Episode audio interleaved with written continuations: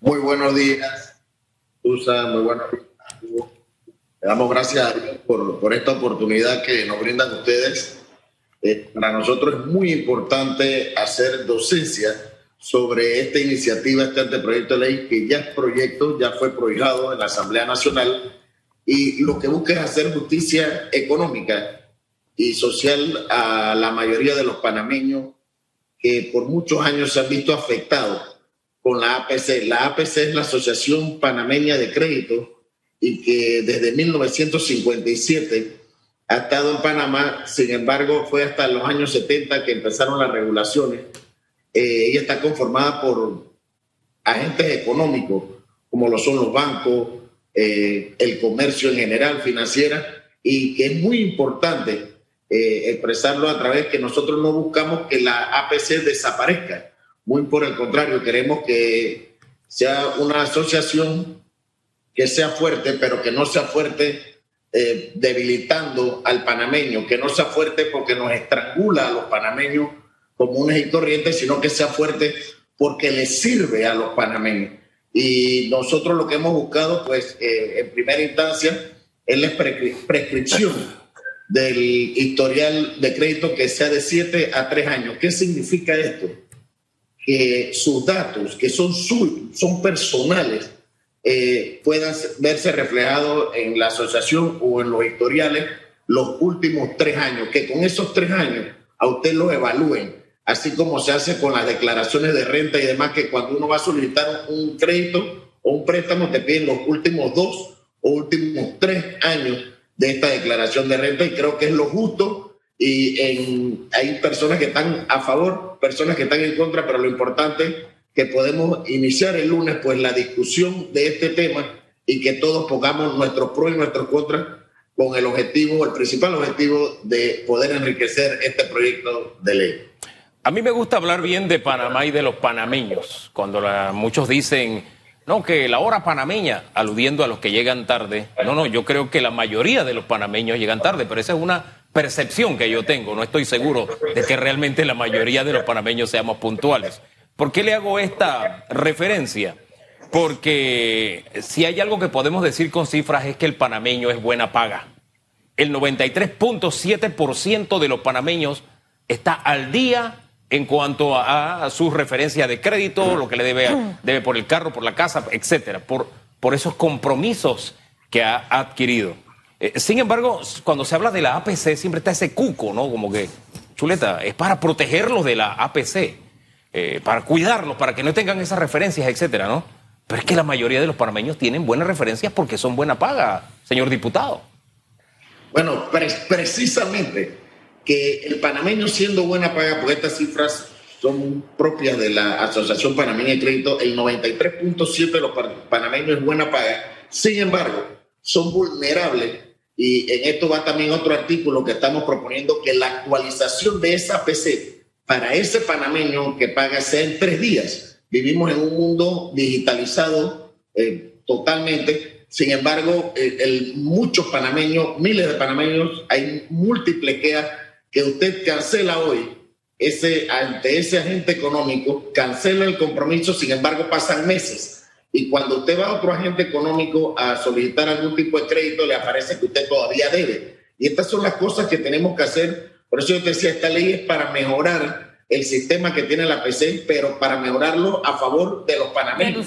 Y, que, ¿Y cómo, ¿Y cómo interpretamos un poquito, y perdón allí que lo interrumpa, y, es para entender y para que nos aclare un poco, eh, cómo también esto beneficia a las entidades crediticias?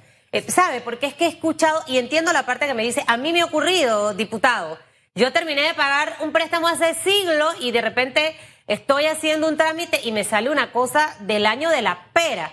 Eh, creo que tengo siglos de no visitar la, APC ni, ni de llamar, eh, pero sé que le toca a la gente ir hasta allá para poder que esto lo actualicen. Y ahora con toda esta situación de pandemia, va a haber mucha gente que va a atrasarse en el pago de sus compromisos porque moratoria, que para mí eso no tenía ningún sentido de que se aprobara, al final la gente en enero va a tener que estar al día con lo viejo y empezar a pagar lo nuevo, porque es lo que va a ocurrir en enero del 2021. Eh, ¿Cómo? Esto tiene que ser un ganar-ganar para ambos. eh, cómo protegemos al usuario y cómo también protegemos las entidades crediticias y que por ahí mismo me aclare si es cierto que, que al eh, eh, ponerse en práctica este proyecto de ley, los préstamos van a ser en periodos más cortos y con letras más altas. Si esto en realidad es cierto y tiene relación con la aprobación de esta ley.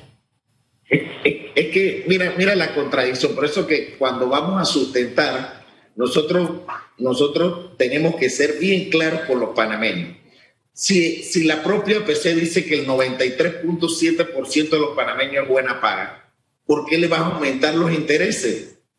Nosotros tenemos los intereses más altos que los Estados Unidos de América. Tenemos los intereses más altos que toda la Unión Europea. Sin embargo, no tenemos los salarios que, que, se tienen o con que se cuentan en estos países del primer mundo. ¿Y por qué los comparo con Estados Unidos y Unión Europea? Porque nosotros somos uno de los sistemas financieros más importantes del mundo. Entonces, para mí es una amenaza a los panameños, no a Luis Cruz, a los panameños que por buscar tener un mejor historial, que por buscar que se actualicen los datos y además la ley también busca sancionar a esos agentes económicos que se han burlado de los panameños por muchos años, entonces lo que le decimos al panameño es, tú sabes que si esa ley pasa te vamos a aumentar los intereses. Si ya tenemos los intereses más altos que cualquier sistema financiero del mundo, entonces ¿por qué si yo estoy dentro del 93.7% de buena paga, ¿por qué me va a aumentar los intereses? Y los 6.3% de los panameños que no pagan, pues ellos hay eh, la, la parte judicial que ellos al final recuperan también ese dinero. Hay la parte del recobro y que habría que, hacer un programa interesante para, para explicarle al panameño un poquito del tema financiero claro. y que no nos dejemos engañar tan fácilmente. Fíjense que ahí quiero darle primero un ganchito por el tema de la actualización de la era digital. Debe ser inmediata. Usted paga su préstamo, inmediatamente en la APC debe aparecer que usted ya pagó. Y me sumo también, tengo un eco ahí, y, me sumo también al tema de la preocupación por los intereses y que se nos quiera ahora este debate, que debemos hacerlo con más razón que pasión, se nos quiera colar ese elemento de miedo. Cuando se pone un elemento de miedo, de pánico, de esto no, porque te va a ir peor, eh, espérate, ahí no estamos razonando, ahí estamos aludiendo a las emociones y eso a mí no me agrada. Yo sí creo que hay que actualizar la ley, este es un tema que se ha ido actualizando con el tiempo. Antes usted estaba, usted estaba per secula seculorum en la PC. Es más, la gente te amenazaba, te voy a poner en la PC. Tú, ah, se podía cobrar a través de los medios de comunicación. Todo eso se ha corregido. Se estableció siete años para que tu historial cambiara. Este, ahora usted propone que se baje a, tres. ¿Conveniencia o no? Creo que eso es lo que tenemos que, tenemos que, que discutir, más que entrar en temas de apasionamiento, porque la realidad es esta. La realidad es esta. Sí, una, sí, aquí los intereses son altísimos. Y dos, estamos viviendo una coyuntura en la que mucha gente va a tener dificultades para tener acceso a crédito. Cuando entre enero y las condiciones cambien, mucha gente, 25% sin trabajo, qué sé yo. Entonces, tenemos que legislar de acuerdo a esa realidad, pero pensando también en el futuro. ¿Por qué le hago toda esta introducción? Porque cuando se modificó por última vez la ley, lo que se estableció como una posibilidad era la calificación. O sea, que no fuera de que mala paga, buena paga, no. Hubiera una calificación. ¿Ustedes han analizado esa posibilidad también o no?